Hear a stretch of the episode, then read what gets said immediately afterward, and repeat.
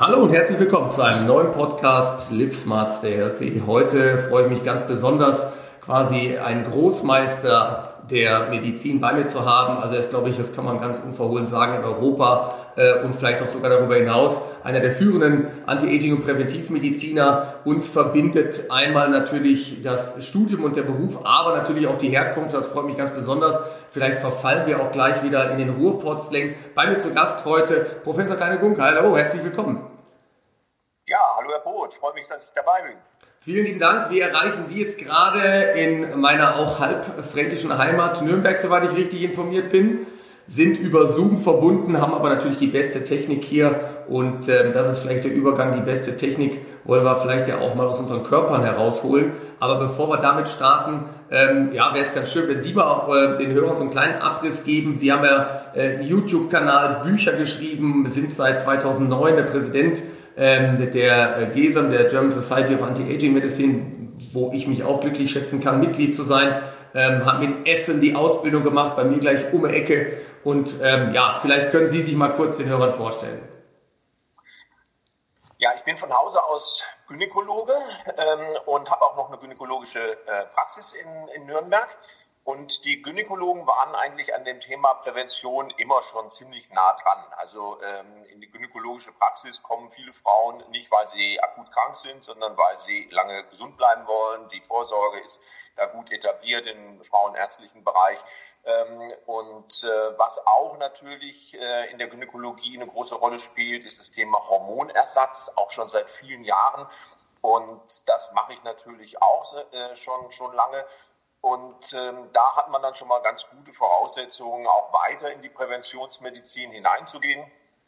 Dann habe ich auch noch so eine Zusatzbezeichnung Ernährungsmedizin. Und wenn man dann schon mal so den Bereich Hormone, Ernährung hat, dann war das äh, so ja in den 90er Jahren, ich mache das alles ja schon ziemlich lange, äh, eine ganz gute Grundlage, um dann auch in die sich neu entstehende Anti-Aging-Medizin reinzugehen. Und ähm, da bin ich jetzt auch Präsident der Deutschen Gesellschaft für Anti-Aging-Medizin, die GSAM. Das sind so 1200 Ärzte ungefähr aus allen möglichen Disziplinen, die sich da engagieren. Das ist also eine schöne Aufgabe. Und dann versuche ich natürlich auch Prävention muss ja auch unter die Leute gebracht werden, ähm, das dann zu publizieren, sowohl mit Fachbüchern als auch mit Gesundheitsratgebern.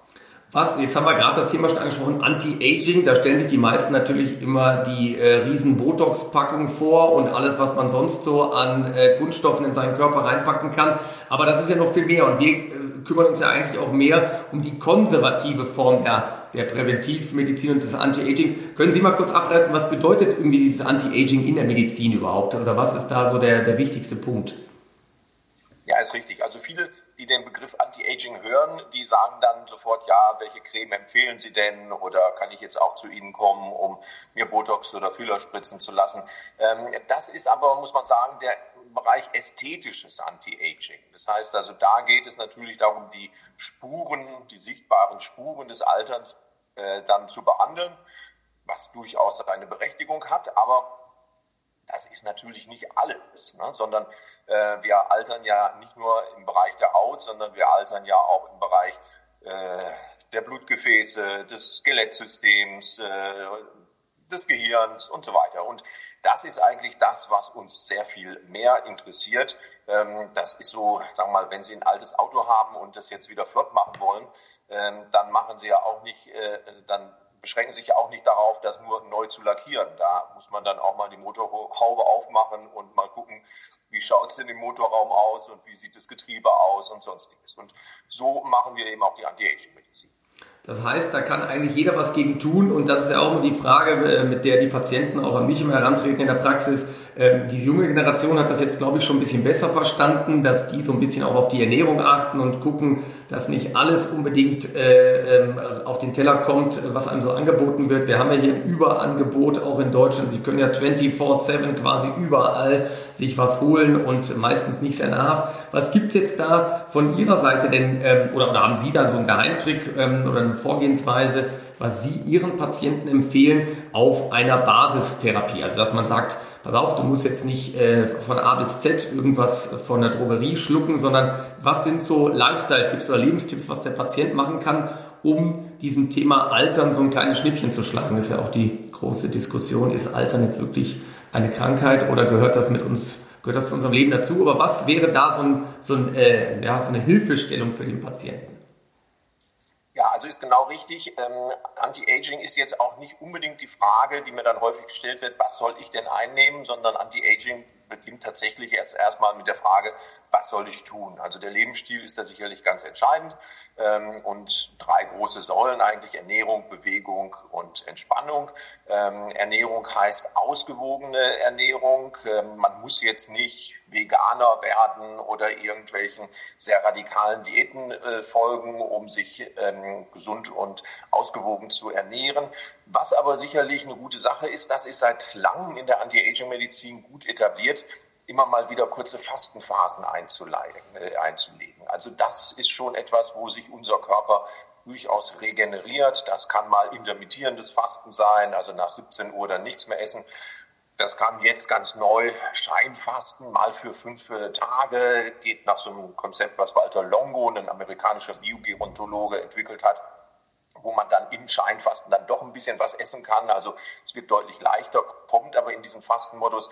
Also das sind sicherlich sinnvolle Dinge. Äh, Bewegung wissen wir auch alle, wenn man, wenn man Sport äh, oder die Effekte von Sport in eine Tablette pressen könnte, dann wäre das eigentlich die ideale Anti-Aging und die gewünschte Meditation. Vom äh, aber kommen wir eben auch nicht drum herum, das, äh, das selber zu machen und ansonsten ähm, ja, guter Schlaf ist wichtig, Entspannung ist, äh, ist wichtig, solche Dinge. Also das ist sozusagen erst schon mal die, die Basis, die jeder einfach für sich selber auch umsetzen muss.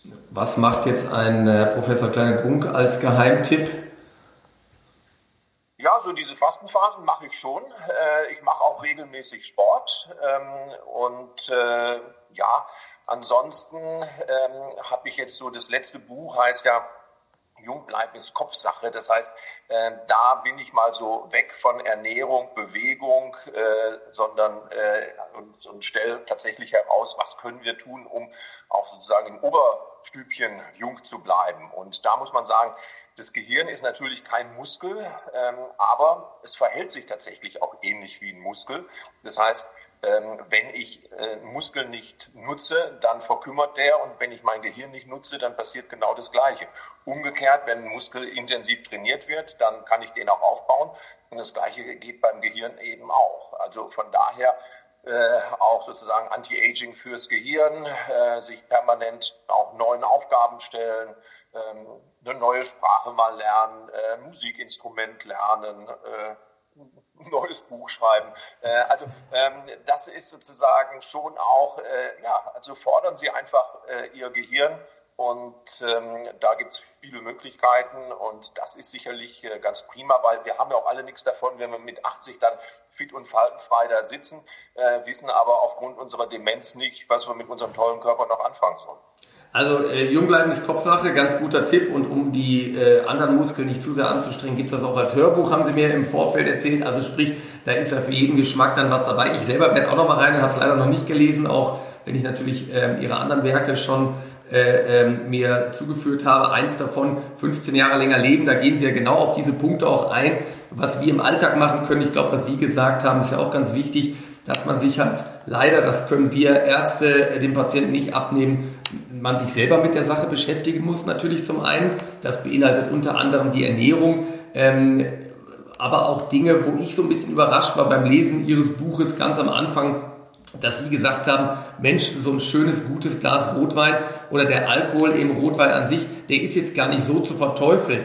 Ähm, das heißt, wir schenken uns jetzt alle jeden Tag einen 0,2er äh, ähm, Rotwein ein und dann haben wir die Überlebenswahrscheinlichkeit nach oben gepusht.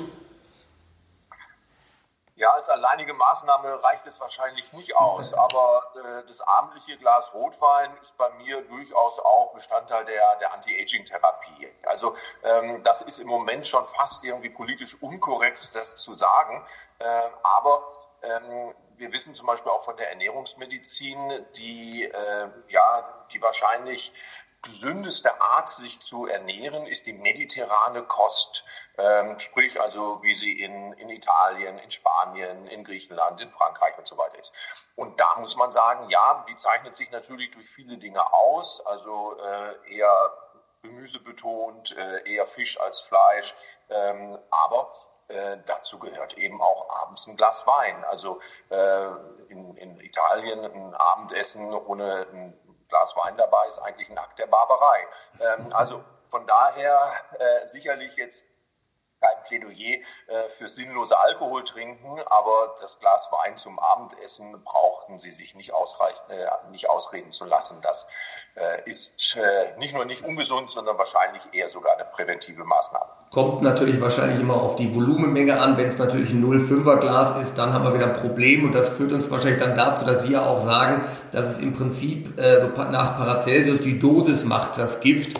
Das ist dann ja auch der Punkt, ähm, der ähm, immer wieder auch als Frage an mich äh, herangetragen wird mit ähm, sekundären Pflanzenstoffen. Also das heißt im Prinzip die Stoffe, die ja auch im, im Pflanzenreich ähm, oder das, das Gift quasi, was die Pflanze verwendet, um Fressfeinde und andere Feinde von sich zu halten. Ist es da jetzt sinnvoll, eher zu sagen, okay, Vitamine, das muss nicht immer sein, das ist nicht der potente Schutz, sondern versucht euch, also ihr Patienten, ähm, den Schutz über sekundäre Pflanzenstoffe in Form von Ernährung auch zuzuführen? Oder gibt es da gute, super Power Foods oder Superfoods, wie es so schön heißt, die Sie auf den Teller bringen würden bei Ihren Patienten? Ja, in der Tat. Also ganz am Anfang standen halt die Vitamine, äh, vor allen Dingen so antioxidative, ACE und so weiter. Da zeigen uns eigentlich die Studien, bringt nicht so wahnsinnig viel. Die Vitamine des 21. Jahrhunderts sind, wie Sie ganz richtig sagen, eher sekundäre Pflanzenstoffe. Ähm, dazu gehört zum Beispiel das Resveratrol im, im Rotwein. Ähm, dazu gehören auch andere Dinge wie Curcumin zum Beispiel. Das ist in äh, Curryprodukten in, äh, in China. Epigallocatechingalat, das ist so im, im grünen Tee oder Quercetin in Zwiebeln, in Äpfeln. Also ähm, das sind Substanzen, die sicherlich für unseren Körper noch äh, ja, viel wichtigere Auswirkungen haben als jetzt so ein bisschen äh, ACE, Selen aus der, aus der Drogerie. Äh, und da muss man sagen, ähm, ja, es ist sicherlich richtig, dass man das primär erstmal alles über die Ernährung zuführt.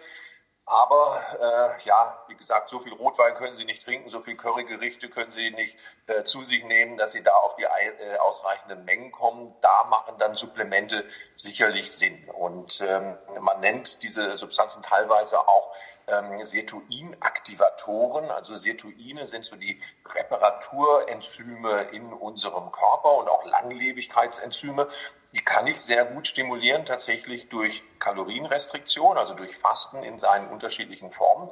Die kann ich aber eben auch durch diese sekundären Pflanzenstoffe relativ gut aktivieren. Also das sind sozusagen, ja, die, die Dinge, die auch in Form von Supplementen dann durchaus mal sinnvoll sind. Das heißt, wenn äh, dann so ein bisschen gezielt und dann auch eher Supplemente aus dem Bereich der sekundären Pflanzenstoffe, gibt es da so zwei, drei, die Sie jetzt aus der Hüfte rausschießen würden, wo Sie sagen, die sind ganz im groben gesagt relativ unproblematisch oder damit sollte man auf jeden Fall ausreichend versorgt sein?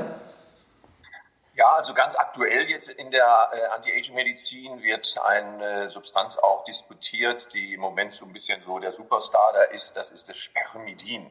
Heißt tatsächlich so, weil es als erstes in der Spermaflüssigkeit nachgewiesen worden ist. Man braucht aber Gott sei Dank nicht immer auf die Originalquellen dann zurückgreifen. Äh, man kann das eben auch anders zuführen. Äh, und ähm, Spermidin ist ein sogenannter Autophagie-Booster da ist auch so ein toller Begriff, was steckt dahinter? Ähm, letztendlich müllen unsere Zellen auch zu.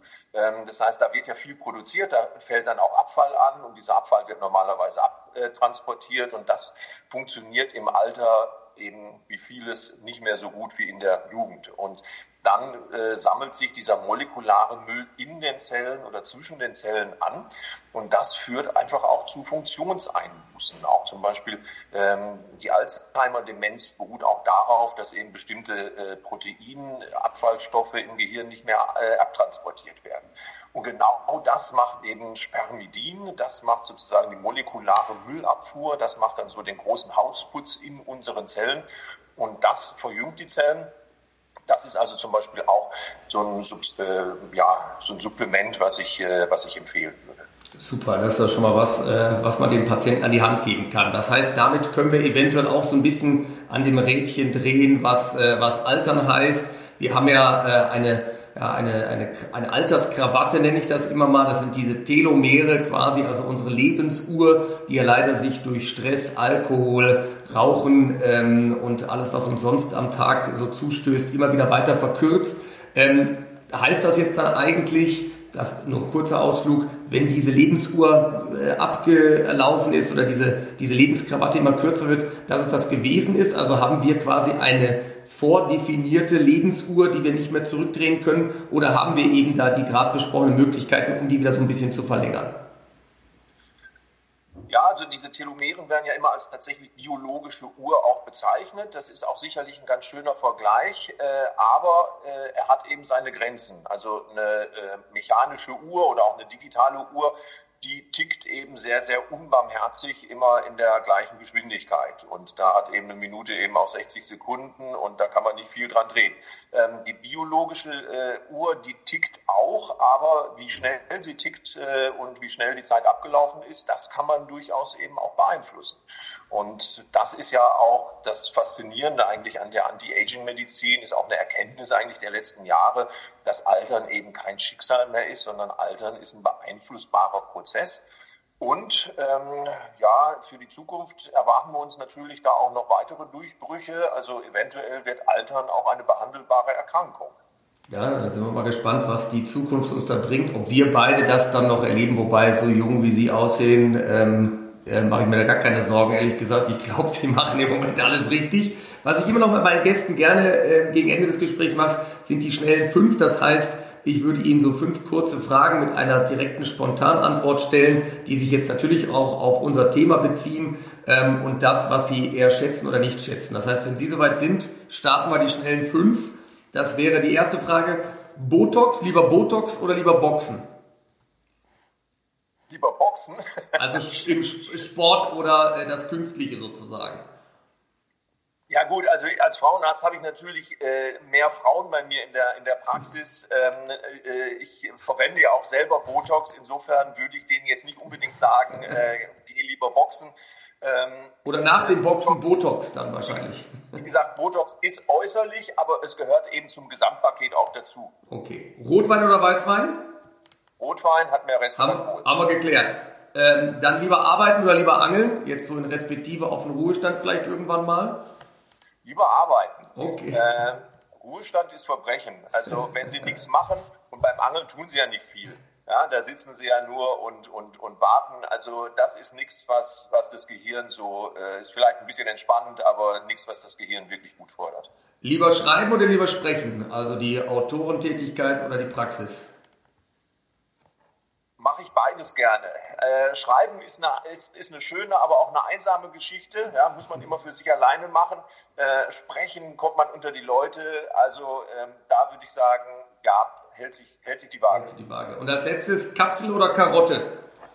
Karotte. Also Kapsel, Kapsel im, Ein, im, äh, im, Einzelfall ist sicherlich eine gute Ergänzung. Die Basis ist die Karotte, das heißt die gesunde Ernährung. Alles klar.